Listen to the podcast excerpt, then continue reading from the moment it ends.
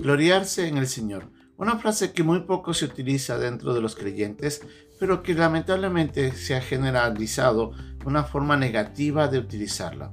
Y es ahí donde se rechaza o se trata de negar esta realidad. ¿Qué es lo que Pablo nos quiere decir aquí en el pasaje de en Primera de Corintios cuando él dice al final de este pasaje en el capítulo 1, todo aquel que quiera gloriarse, gloríese en el Señor? ¿Qué quiere decir Pablo con esto? Vamos a estudiar a través de este pasaje hoy día lo que el Señor nos quiere decir en su palabra. Esta es la lección de hoy día aquí, en un momento con Dios.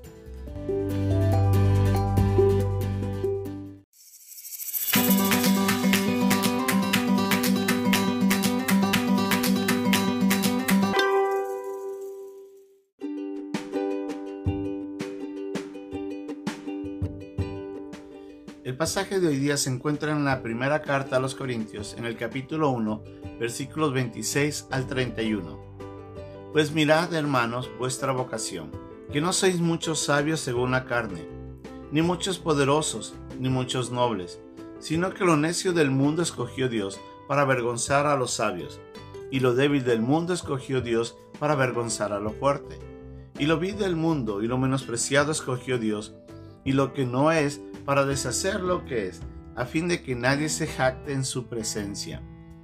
Mas por él estáis vosotros en Cristo Jesús, el cual nos ha sido hecho por Dios sabiduría, justificación, santificación y redención, para que, como está escrito, el que se gloría, gloríese en el Señor.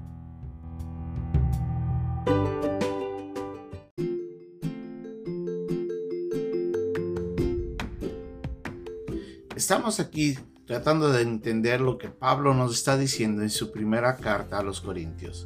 Recordemos que esta carta fue escrita por parte de Pablo para llamar la atención en la manera como ellos estaban viviendo, de una manera completamente desordenada.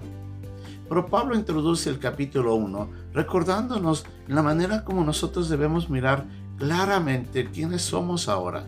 En primer lugar, como veíamos en las lecciones anteriores, Pablo nos recuerda que somos santos, que hemos sido justificados por la obra de Cristo. Es a través de la predicación del Evangelio como nosotros hemos llegado a estar en esta nueva posición, esta posición en Cristo. Y nos recuerda de que ahora somos parte de la iglesia, de que Dios nos ha dado dones y que por eso podemos servir. Pero todo esto es por mérito de la obra de Cristo en nosotros. Nosotros no hemos llegado a alcanzar nada por, méritos propios. Lamentablemente en el mundo la gente trata de buscar recibir reconocimientos basado en sus propios méritos, en lo que ellos hacen. Lamentablemente eso les lleva a jactarse de una manera negativa, pensando que lo que son es solamente por lo que han logrado. Y eso los lleva a enorgullecerse, les lleva a la soberbia. Es ahí donde el pecado genera lamentablemente una confusión en la manera como debe percibir correctamente las personas su posición. Pablo nos recuerda que nadie puede jactarse ante el Señor por lo que somos nosotros. La verdad es que ninguno de nosotros hemos sido salvos por méritos. Y nos recuerda eso en el versículo 26 de que nosotros no somos muchos los llamados, o como él dice, nuestra vocación. No somos muchos sabios según la carne, ni muchos poderosos, ni muchos nobles. No es que hemos hecho algo o que hemos tenido algo para poder lograr esta salvación.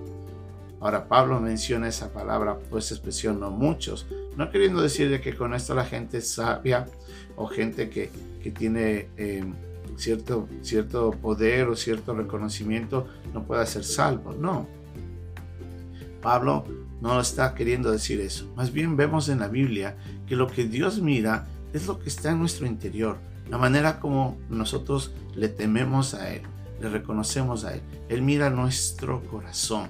Eso es lo más importante.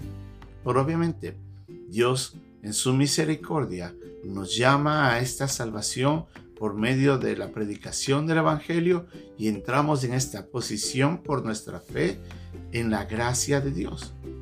Y es ahí donde nosotros llegamos a estar en una posición que es completamente diferente. Ahora, si yo puedo mirarme hacia mí mismo, puedo yo gloriarme en que yo he llegado a estar en una posición, no por lo que yo he logrado, no es porque yo he podido ganarme algo, es por la obra de Cristo. Si yo miro a Cristo, su, eh, obra de redención, si miro a Cristo, que fue usado por Dios para darme esta salvación, ese fue el plan de Él, esa es la sabiduría de Dios. Vemos en Él la justificación, que yo fui declarado justo, que yo ya no tengo eh, ante Él una culpa que me lleve a la condenación. He sido declarado inocente, no porque me he merecido esto, es porque Dios me lo ha otorgado por la fe en Cristo. Y es en eso en donde nosotros nos podemos gloriar. Es poner que el fundamento de lo que somos, en dónde estamos y hacia dónde vamos, es, es por obra de Cristo. Y en eso podemos gloriarnos.